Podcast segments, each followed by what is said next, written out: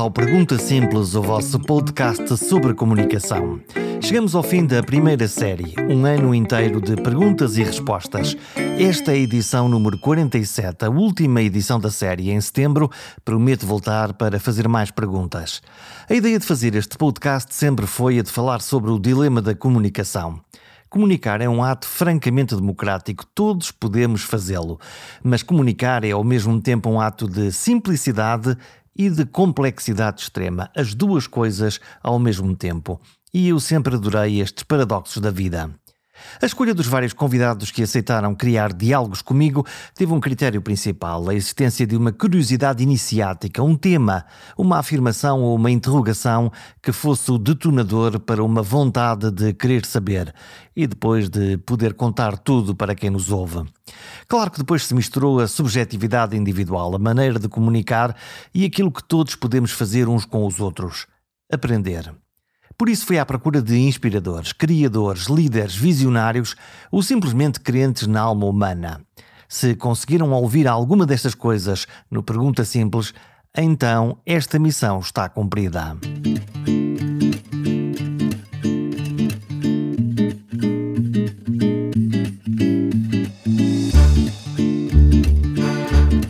Anabela Mota Ribeiro para criar a edição de hoje. A Anabela é jornalista, tem centenas de entrevistas no currículo e é de uma curiosidade insaciável.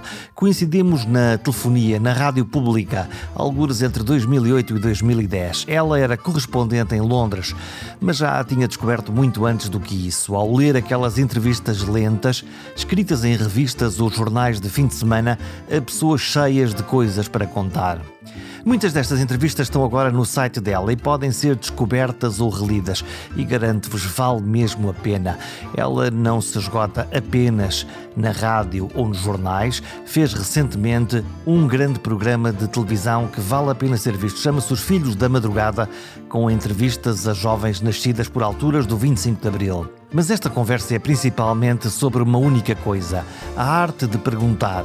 Como se fazem boas perguntas ou o que é uma grande pergunta? Eu acho que uma boa pergunta pode ser uma pergunta que interrompe, pode ser uma pergunta que interrompe, que para, eh, que detona, eh, que funciona no fundo como uma interpelação daquele com quem estamos a falar eh, e que,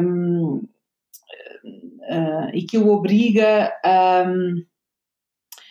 a ler as coisas de outra maneira, a posicionar-se de outra maneira, a, a, pensar de outra maneira. Portanto, eu gosto, eu gosto da ideia da pergunta assim como qualquer coisa que, que convoca uma certa suspensão, uh, suspende o automatismo, a resposta automática, aquilo que já se sabe, uh, e que pode ser justamente qualquer coisa que uh, abre espaço para novos sentidos, uh, novas interrogações, uh, novas compreensões. Acho que uma boa pergunta pode ser isso. E quando, quando tu constróis uma pergunta? Não é nada uma pergunta que constrói, que, que desencadeia uma resposta certa. Eu, eu acho, aliás, que não há uma resposta certa.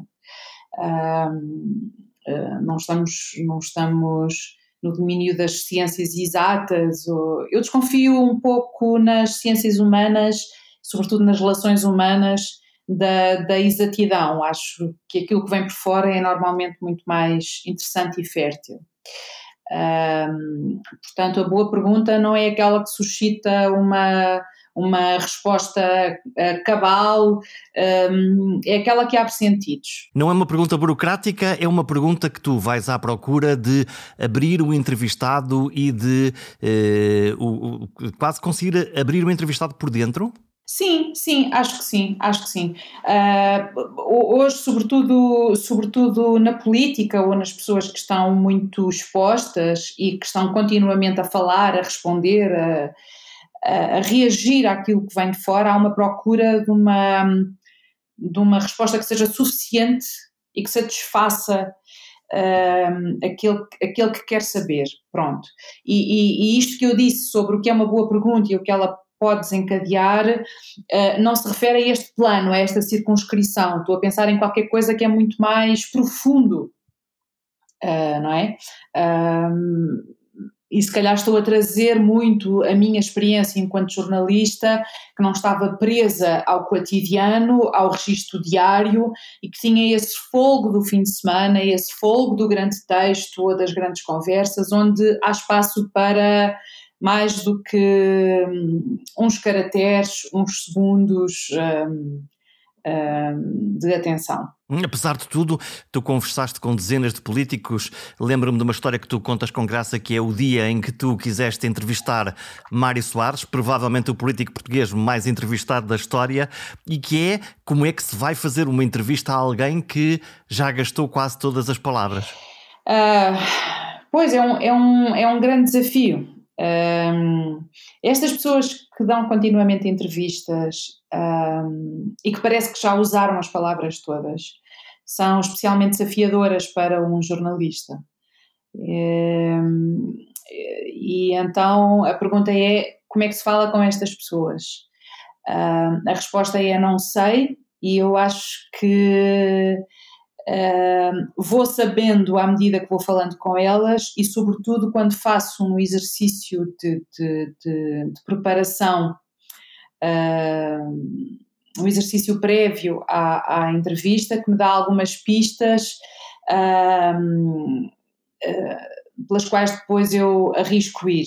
Hum, mas tu escreves uma lista de perguntas formal, uma não, lista de tópicos, não. uma lista de curiosidades. O que é que detona em ti este processo criativo de querer saber, de perguntar? Se calhar começo por fazer uma, uma, um, um esclarecimento, por, por explicar que para mim as coisas uh, têm registros muito diferentes consoante eu estou a entrevistar para jornal, para rádio, para televisão. Uh, porque na, na televisão obviamente há, há, há uma consciência da imagem e, e especificidades desta, desta linguagem uh, que, que obrigam um, a que eu seja, por exemplo, mais uh, interventiva ou que tenha sempre mais presente a noção uh, de que o tempo um, tem um limite, o tempo é, é diminuto. Uh, vou concretizar. Eu agora fiz uma série de 25 entrevistas, Os Filhos da Madrugada, para a RTP3, e as entrevistas tinham entre 20 a 25 minutos máximo. Contrariamente àquilo que era o meu, o meu hábito, eu levei perguntas escritas, porque eu tinha de ser tão concisa uh, e tão focada na abordagem daqueles entrevistados que uh, uh, não podia perder tempo na procura de formulações uh, mais precisas.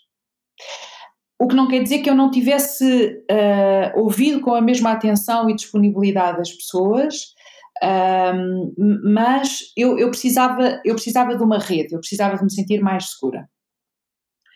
a rádio também tem normalmente um limite temporal, e, e, também tem características próprias, porque aqui nós não temos a consciência de ser vistos e a linguagem corporal que por si já transmite muita coisa, já diz muita coisa. Uh, e abro só um parênteses para dizer uh, é tão frequente, para não dizer uh, obrigatório, nós olharmos para a televisão e antes mesmo de ouvirmos a pessoa dizemos ai que roupa horrorosa, ai que penteado um, despenteado. Nós lemos as pessoas independentemente antes delas nos darem qualquer conteúdo racional ou formal. Sim, sim, na televisão, na televisão acontece muito isso, portanto é uma relação muito epidérmica de identificação e de rejeição uh, uh, e é uma coisa que se faz em segundos a partir da linguagem corporal e do visual. Uh, e só depois é que vamos ouvir a pessoa e perceber se uh, simpatizamos ou antipatizamos com a pessoa, com o seu tom de voz, uh, e, e, e, depois vamos chegar àquilo que a pessoa está a dizer, ao conteúdo. Portanto, a parte formal impõe-se impõe muito. Uh, na rádio, essa parte formal também, uh, tam, também tem uh, muita força, porque estamos a ouvir as modulações da voz da pessoa, a prosódia, os silêncios, a dicção. Estão-nos a falar ao nosso ouvido? Não, eu por acaso, eu por acaso acho, acho que até chegarmos ao falarmos ao nosso ouvido é, é, é outra coisa.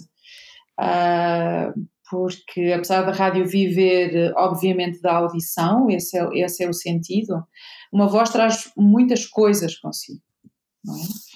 Uh, e a, a, maneira como a pessoa constrói frases, comunica, se tem uma voz mais monocórdica, se repete demasiadas palavras, se fica muito pendurada, se é muito engraçadinha, uh, tudo isso um, interfere muito na, na comunicação radiofónica. Um, eu, eu tenho um especial uh, carinho pela rádio e também uma atenção uh, se calhar mais um, um, focada, mais apurada em relação à rádio uh, do que em relação à televisão, por exemplo, porque eu fiz rádio muitos anos e foi por onde eu comecei. E também quando eu ouvia as entrevistas para transcrever para jornal, eu ouvia-as nos headphones e são horas e horas e horas a ouvir as pessoas. Então eu acho que consigo captar muita coisa a partir da voz e a partir da audição. Quando se ouve nos headphones, e nós os dois estamos de headphones, mas as pessoas normalmente não ouvem com headphones. Bom, agora com os podcasts sim, não é? Mas. Ou então um, ouvem na coluna do, do carro, ou ouvem num sítio em casa, mas normalmente não ouvem não com headphones. Só que quando se ouve com headphones, há uma atenção, há uma predominância do som que parece que uh, afasta os outros sentidos e tudo mais é um, é um ruído, não é?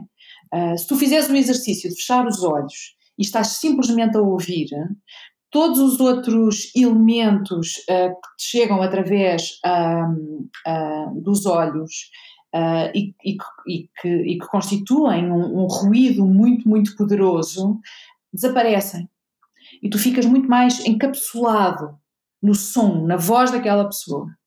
Pronto, e isso é muito poderoso, é muito interessante. E consegues ouvir daí, porque eh, mesmo nas entrevistas que tu fizeste para jornais e tu fizeste centenas de entrevistas, eh, quando depois eh, vais ouvi-las para desgravá-las, para as pessoas que não estão mais habituadas a isso, sim, normalmente as entrevistas são gravadas, tomamos notas e depois transcrevemos o que é que aquela pessoa diz antes de editar aquilo, que é um trabalheiro, uma trabalheira gigantesca. Tu depois consegues, quando uh, estás a reouvir aquelas entrevistas ou quando estás a uh, ver novamente uma, uma entrevista que fizeste para a televisão, tu consegues ouvir coisas diferentes ou notar coisas que não tinhas ah, percebido no exato ah, momento? Sim, sim, sim, sim.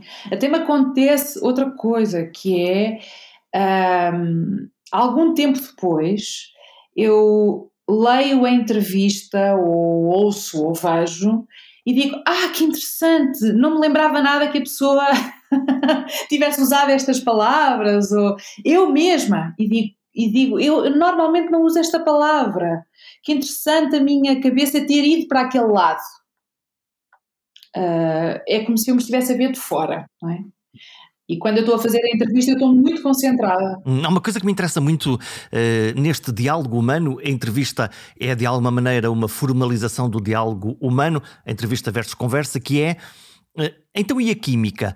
Uh, como é que se consegue uma boa química, se é que se consegue sempre, com alguém com quem tu estás a conversar, para que haja um veludo quase naquela conversa, que haja uma uma dança, sei lá, alguma uhum. dinâmica que apareça ali que não pareça duas pessoas cada uma a falar para, para o seu lado? Eu acho que desconfio um bocadinho da palavra química, eh, uhum. mas gostaria de ir atrás, porque tu disseste entrevista versus conversa. Uh, e também disseste que a entrevista pode ser uma formalização uh, do, do diálogo humano, da conversa que nós mantemos uns com os outros. Sentes eu faço isso? uma não, eu faço uma grande separação entre o que é a entrevista e o que é a conversa. Ainda que uh, as minhas entrevistas pareçam uma conversa, no sentido de haver uma fluidez uh, e, um, e, um, e um veludo, uma dança, para usar as tuas palavras, eu tento não perder de vista que uma entrevista não é uma conversa, isto é, que os nossos papéis não se confundem eu sou entrevistadora, eu sou jornalista e a outra pessoa, o meu interlocutor, é o entrevistado. Ele é que é o centro. Eu estou a fazer-lhe uma entrevista para que outras pessoas cheguem a saber qualquer coisa sobre o que ele está a fazer sobre quem ele é. Portanto, no fundo, tu apagas-te um bocadinho, constróis uma narrativa em forma de perguntas, mas na realidade o teu objetivo é mostrar o teu entrevistado desaparecendo e mostrando o mais que puderes àqueles que estão a ver, a ouvir uh, ou, ou, ou, ou, a, ou a percepcionar esta entrevista, ou esta, Sim, ou esta conversa. Quanto mais, quanto mais eu desaparecer, eu, jornalista, desaparecer, eu acho que mais bem sucedida é a entrevista porque um, eh, eu, eu não sou o centro daquela conversa, daquela interação. Eu disse conversa e queria ter dito interação. Uh, Nós, quando, quando, um, quando, quando marcamos esta entrevista e quando, quando eu uh, uh, pensei, vamos, e vamos falar do casting também dos, dos, dos, entrevistados, como é que se escolhe um bom entrevistado, porque daí uhum. depende também muito, muito da, da, da, das boas conversas. confesso desde já a minha profunda inveja quando vejo que entrevistaste pessoas como Coimbra de Matos, o pai da psicanálise portuguesa. eu, infelizmente, não fui, não fui a tempo de ter esta, esta conversa. Quando, se, quando te encontras uh, com uh, pessoas deste tamanho, uh, maior uhum. que nós, se eu posso usar a expressão, como, como é que isso faz? Como é, como é que tu consegues nivelar essa relação? Se é que queres fazê-lo, se calhar não. Eu, eu tento. Eu tento fazer descer a pessoa do pedestal. eu entrevisto muitas pessoas um, que eu admiro muito, outras que não admiro tanto, umas de quem eu gosto, ou seja, por quem tenho simpatia, outras não, mas eu tento que isso não interfira na maneira como eu abordo o entrevistado. lá está, eu tento desaparecer o mais possível. Quem eu sou não, não pode condicionar demasiado, porque condiciona sempre um pouco, claro a apreciação, a leitura que depois o, o público vai fazer uh, daquele conteúdo informativo. Mas como é que é entrevistar pessoas como, lá está, Coimbra de Matos, estou a dar este exemplo, que é um exemplo que está na minha cabeça, mas há dezenas de outras uhum. pessoas que tu entrevistaste e que têm, são uh, intelectualmente fascinantes, são uh, emocionalmente, não há maneira de, de, de, se ser neutro em relação a estas personalidades, porque elas, elas genericamente comem o nosso universo todo, elas elas uh, pensam melhor, uh, quase que diria, sentem melhor, mostram-nos um mundo que, que, que, que, nós não estávamos a ver até que ouvimos ou vemos estas pessoas a preferir determinadas palavras.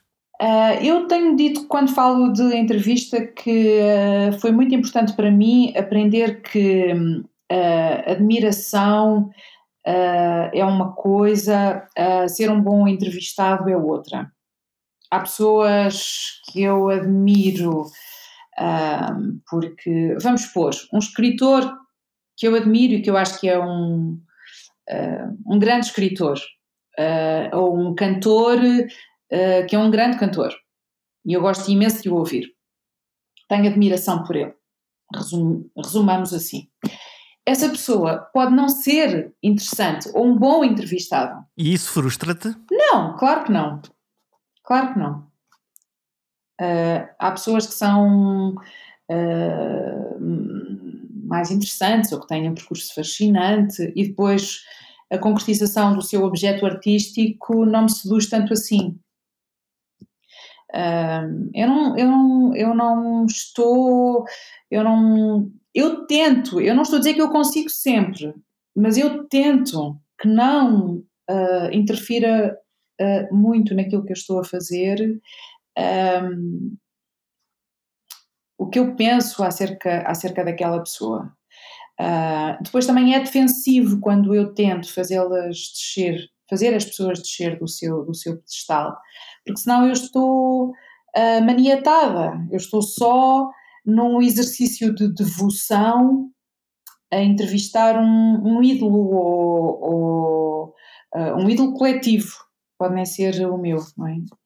E que, estratégias é que tu usas para conseguir, lá está, entrevistar os maiores entre os maiores, para conseguir nivelá-los e, e uhum. chamá-los à terra, sem eles perderem esse eh, brilho que te levou a escolhê-los para ser eh, entrevistados? Olha, vou responder com uma resposta do, do Ivo Pitangui, a quem eu fiz essa pergunta, porque ele uh, operou toda a gente desde a Sofia Loren à Leni Riefenstahl, uh, conheceu o Alain Delon, toda a gente foi operada pelo Ivo Pitangui, maior cirurgião uh, plástico, talvez do século XX, não só do Brasil.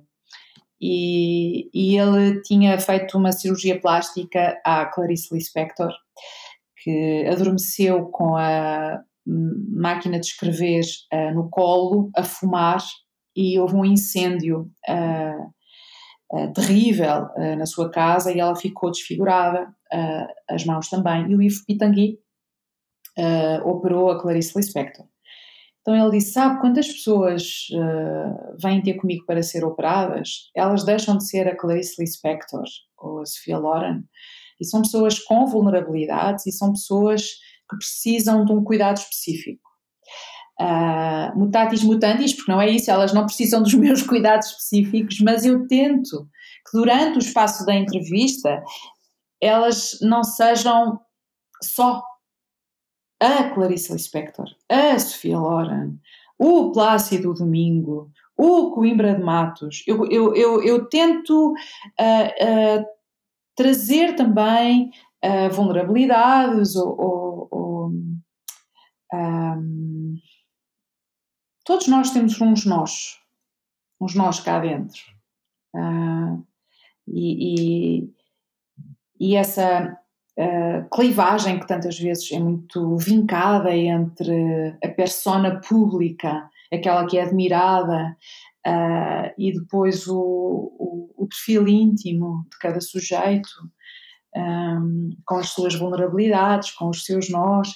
Um, é, um, é uma coisa que eu tento também trazer para, para a entrevista. É essa a tua arte? É conseguir que uh, as pessoas aceitem de bom grado não só partilhar esses nós, mas fazer uma reflexão sobre, sobre a condição humana? Eu tento que as pessoas façam essa partilha e essa reflexão, uh, nem sempre consigo, mas o Coimbra de Matos que tu trouxeste Uh, a primeira vez que o, que o entrevistei, ele falou uh, da sua infância, falou de uma cena que eu interpretei como uh, uma cena de ciúme em relação ao seu irmão pequeno. e ele disse: O meu psicanalista da altura fez essa mesma interpretação, um, mas eu não concordo. Uh, e tu seja, notaste um ali uma tensão e disseste: Uau, não, não, agora vou-me agarrar nada, a nada. vamos ver como é que isto dá. Não, nada, nada, nada. Achei, achei. Não, não, não.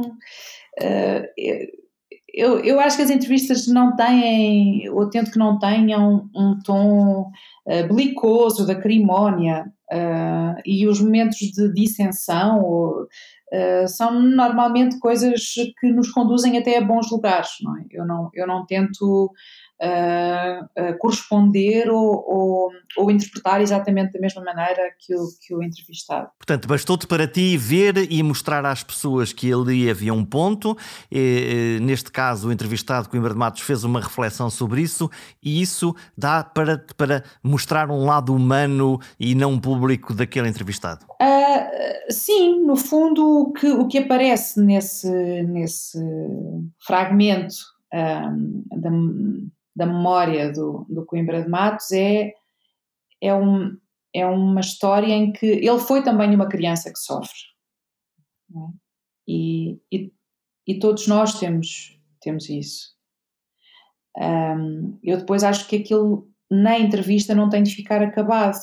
Uh, acho até mais interessante se o leitor se interrogar um, Uh, eu concordo com a interpretação que a Anabela e o psicanalista de então do Coimbra de Matos fizeram ou com a do Coimbra de Matos. Portanto, isto ficar em aberto até acho muito mais interessante. E onde é que vais buscar a energia criativa e a curiosidade para poder, ao mesmo tempo, uh, entrevistar uh, Mário Soares ou Coimbra de Matos?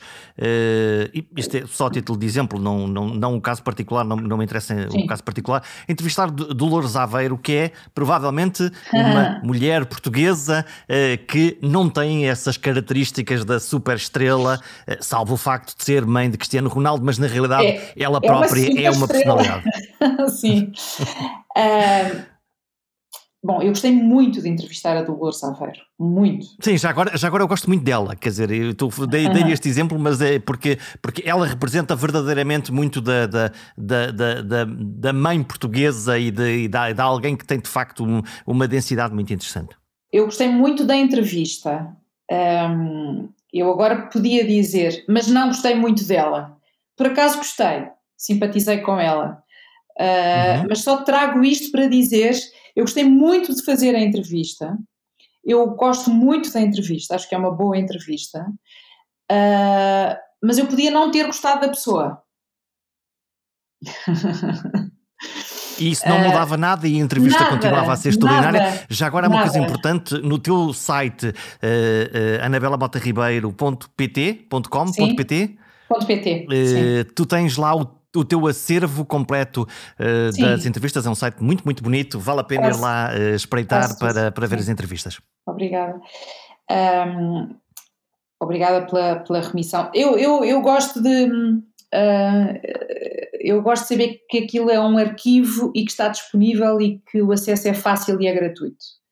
Um, qualquer pessoa pode pôr uh,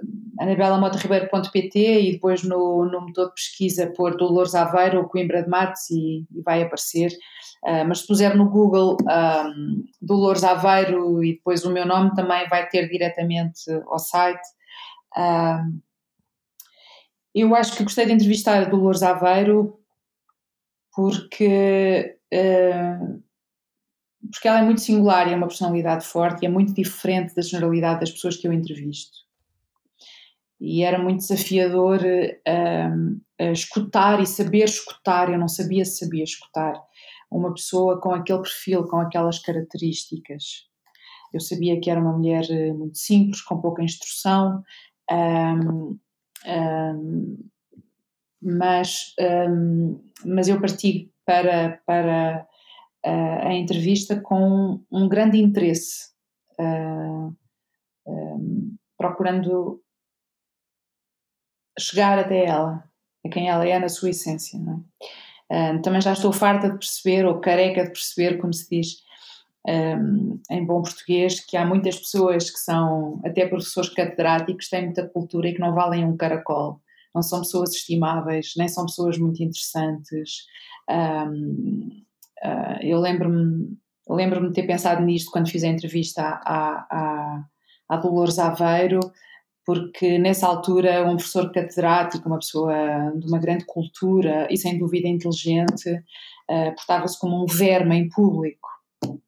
E eu pensava, olha, aqui está uma mulher que uh, não tem nenhuma instrução, uh, teve uma vida absolutamente desgraçada, e percebeu uh, o mundo rapidamente. E percebeu o mundo rapidamente e hum, a cultura não é tudo, portanto eu não, não, não fico vidrada, uh, uh, posso ficar impressionada um, e, e, e, acho muito, muito estimável, sobretudo aquelas pessoas que se fizeram a, a si mesmas e que através da cultura, da inteligência, da reflexão, uh, conseguiram crescer muito na vida e, e compreender muitas coisas. Mas eu Deixa-me sei... deixa provocar-te, se, se, nós olharmos para. Uh, Vou-te dar dois exemplos de dois entrevistados. Um que é uh, uma alma maior, Álvaro Cisa Vieira, uh, mestre pai da arquitetura portuguesa, do, construção do, do, mais belo do belo.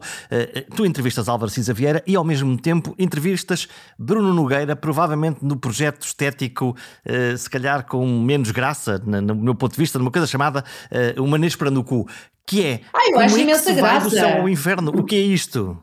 Ai, eu acho imensa graça. Porquê? Porque é uma provocação? Não, não, por, não porque tem graça. E bom, a graça não se, não, não se compreende ou não se justifica. Ou achas graça ou não achas graça.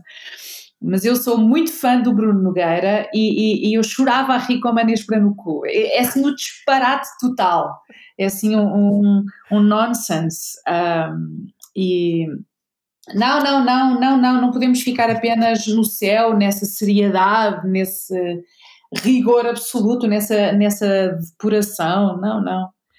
Não, eu tenho, tenho uma amiga que dizia que eu nas redes sociais sou muito séria, só publico umas coisas muito sérias e, e sim, se calhar ela tem razão, mas eu, mas eu tenho uma propensão para o disparate e para gostar do, do disparate também. Uh...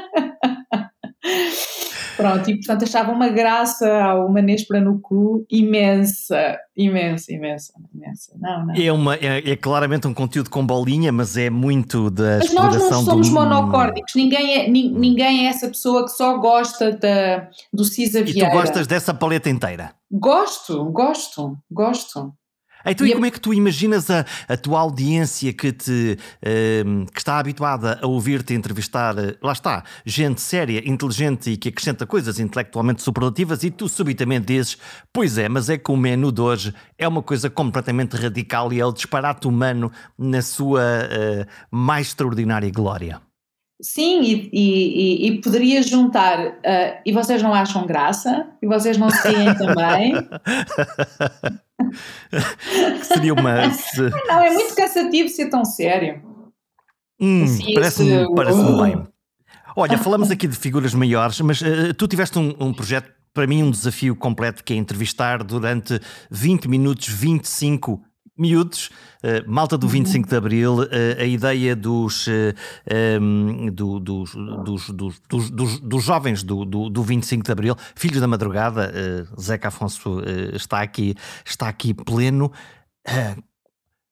Há pessoas, obviamente, Gisela João, por exemplo, extraordinária. Uhum. Vários, os, os, vários são, são, muito, são muito interessantes. Isto aparece como pretexto depois de tu teres entrevistado no CCB velhos, se me permites, agora Sim. novos. Como é que é? Como é que está? Podemos fazer uma comparação entre gerações. O que é que tu ouviste desta, desta, gente, desta gente nova? Uhum. Eu acho que poderia resumir assim numa linha um, que estas pessoas que eu entrevistei, estes velhos, eu não tenho medo da palavra, uh, nem acho que ela seja ofensiva, que eu entrevistei no CCB, num ciclo chamado Quase Toda uma Vida, uh, no qual entrevistei pessoas com mais de 75 anos das mais diferentes áreas. E, e aquilo que eu percebi que era dominante nestas pessoas, estruturante de quem são uh, e da sua formação, foi ter crescido numa ditadura. E isso está lá, está lá na memória e na linguagem. Isso está lá uh, em tudo, em tudo, até na relação com a sexualidade. Hum. Tudo ser uma limitação, uma castração, um dever ser, uh, não se poder falar não se poder dizer o que sente. Ter um Sendo que foram estas pessoas que, que de facto fizeram o 25 de Abril em parte, quer dizer, que o pensaram, que o desejaram, que o realizaram, mas o que tu estás a dizer é que em termos de constituição da maneira de ser e de pensar, ah, eles sim. estruturalmente estão mais tolhidos uh, dessa estão, limitação? Estão tolhidos, é uma boa palavra, estão tolhidos. Uh, que há qualquer coisa naquelas pessoas um, uh, que... Um, foi tolhido. Uh, uh, vou contar um, um, um, caso que é bastante elucidativo. A Maria Belo, psicanalista, uh, cresceu numa família burguesa e o, o, perfil das meninas das famílias burguesas daquele tempo era estudar, fazer um curso para serem um, educadoras de infância uh, e depois iriam casar-se e ser mais de família e ter filhos e reproduzir a sua família de origem e a sua condição social uh, de, de, de, origem. E a Maria Belo foi depois estudar para a Bélgica, foi estudar uh, psicologia e quando começou a fazer psicanálise, contou no CCB que passava sessões inteiras sem conseguir abrir a boca e a seguir chegava à casa e escrevia tudo aquilo que não tinha sido capaz de dizer. E ela demorou tempo a perceber que isto era uma cultura do silêncio do Portugal de então, mas também daquele meio social. A pessoa não diz o que sente, a pessoa não exprime quem é. Isto é eloquente. Este é episódio é extraordinário. Diz, é extraordinário, diz muita coisa. Ela disse: Eu demorei muito tempo para ser capaz de falar, mesmo num contexto como o da relação íntima com o psicanalista. Tu, te, tu tens uma experiência uh, pessoal, não sei o que é que queres ou se queres partilhar alguma coisa, tu também és uma fã da psicanálise e de, sou, sou, sou, desta ideia do, do, Sim, sim, sim, sim. Sim, sim, sim, eu acho, acho que toda a gente devia fazer psicanálise. Uh, devia ser como na Argentina, onde toda a gente faz psicanálise.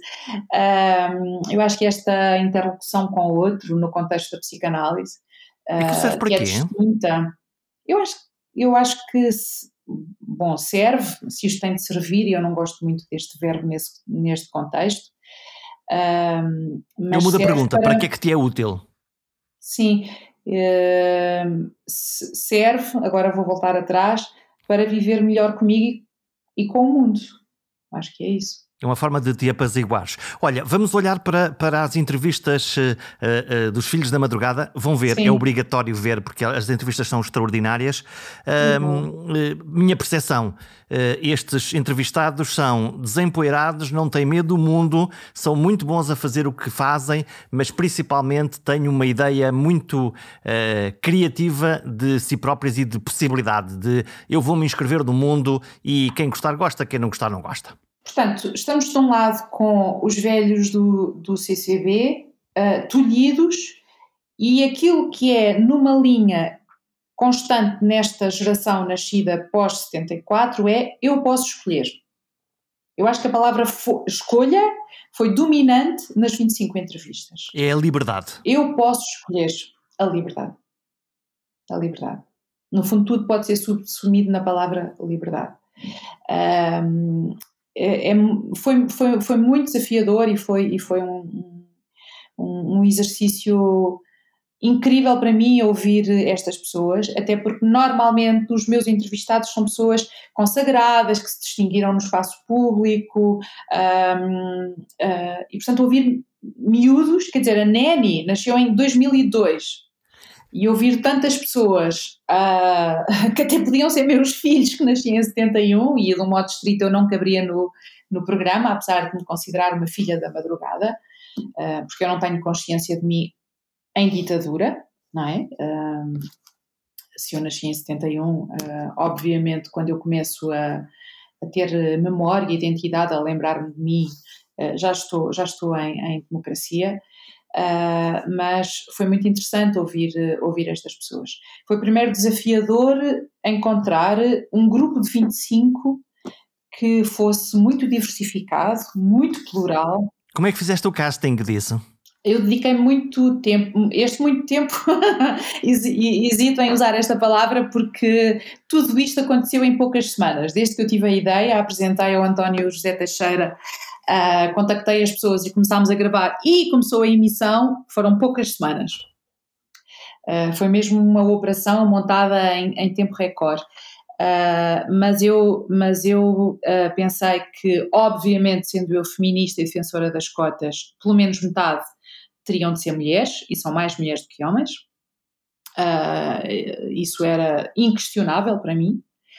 Uh, depois eu queria pessoas que fossem de esquerda e de direita, uh, umas exercendo funções políticas partidárias, uh, outras não, tendo apenas uma afinidade ideológica à esquerda e à direita, isso, isso também tinha de estar representado e ser proporcional. depois queria pessoas nascidas na década de 70, na década de 80, na década de 90 e idealmente uma pessoa já dos anos 2000, Uh, e, e, e, isso foi importante porque uma pessoa que nasceu na década de 70 e uma pessoa que nasceu na década de 90 têm mundos diferentes. Tu foste à procura de diversidade? Fui à procura de diversidades. Uh, também quis que fossem pessoas de todo o país.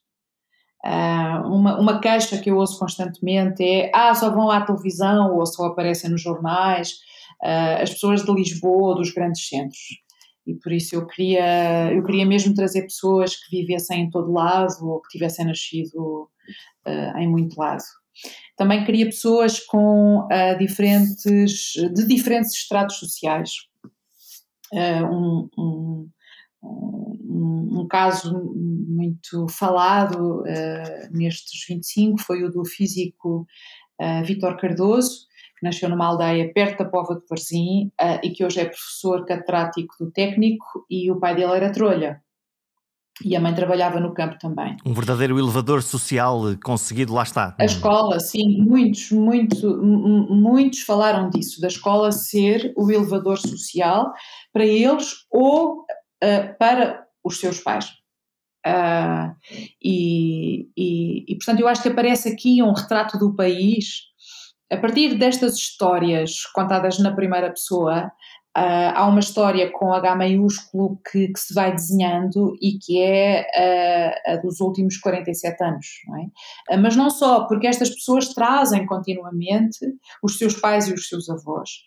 E por isso o passado, este passado ditatorial, fascista, o destas pessoas que apareceram no CCB, Uh, acaba por desaguar no programa, porque nós fomos educados, nós, filhos da madrugada, fomos educados por estas pessoas. E que nos dizem: tem lá cuidado com o que estás a dizer nas redes sociais, vê lá isso, tem juízo, olha que tu tens um emprego e, e olha que podem não gostar do que é que tu estás a dizer. No fundo, não te afirmes com muita força. O... Arranjam um emprego, arranjam um emprego, não é? Tem ainda umas, umas ideias que um emprego é para a vida.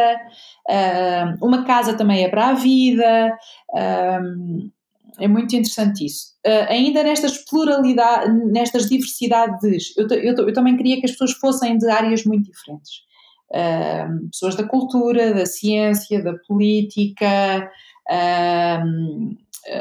mesmo a nível religioso, uh, há uma diversidade, porque tenho católicos praticantes como a Assunção Cristas e o João Taborda da Gama, uh, um pastor evangélico que é o Tiago Cavaco, uh, uma pessoa que tem uma, uma, uma genealogia Uh, uh, judia, que é a Tatiana Salem Levi. Salem Levi, o nome já diz tudo, não é?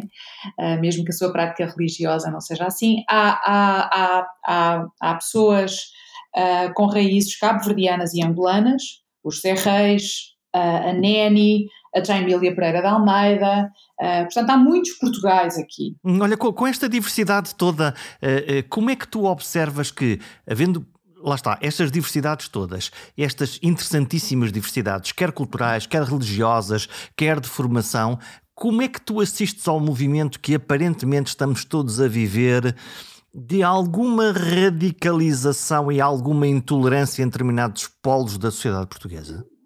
Não, isso Achas que é um também... sintoma? Uh, não, acho que, acho que é, bom, é, é preocupante, sem dúvida. Eu acho que este programa é talvez o mais político uh, que eu já fiz, no sentido em que uh, fazer esta escolha, incluir esta diversidade, dizer, é, dizer Portugal é isto tudo e mais, abrir o ciclo dos 25 com uma mulher negra, doutorada, que nasceu em Angola, uh, tem em si uma afirmação política. E tu quiseste fazer isso? Ah, sem dúvida, sem dúvida. E terminei com uma miúda que é negra, tem raízes uh, uh, cabo-verdianas, é pobre e é imigrante. A, a escolha e o alinhamento foram cuidadosamente pensados. Um, e é no sentido de apontar para a liberdade, para a tolerância. Uh, é um Portugal uh, inclusivo, plural, e é justamente uma forma de dizer isto que está a crescer preocupantemente, estes extremismos, este, um, esta polarização protofascista, é uma coisa que tem de ser combatida. A Neni, que nasceu em Portugal, e que tem raízes cabo-verdianas. Uh, uh, a Tatiana Salem Levi, que nasceu em Portugal e que é brasileira, é tão portuguesa quanto eu. Uh, não há portugueses de primeira e portugueses de segunda. Hum. É? Estamos praticamente a fechar a nossa conversa. Não, não posso deixar de te perguntar se como é que viveste estes tempos de, de Covid? O que é que sobra algum peso dentro de ti? Achas que já nos livramos disto de vez?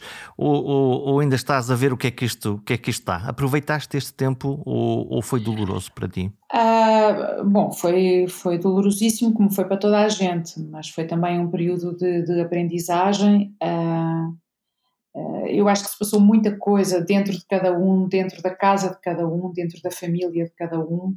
Uh, estou muito preocupada com a saúde mental do coletivo. Uh, porque acho que vamos foi... viver uma ressaca todos, não vamos? Eu acho que sim, acho que é muito importante nós percebermos que qualquer coisa de muito grave se passou, não passou ainda, mas já não estamos na mesma situação, obviamente, e, e, vamos ter de saber lidar com isto e reconstituirmos. É assim como um vaso que se partiu, que se estilhaçou e agora temos de colar cacos e de perceber onde é que fica cada caco.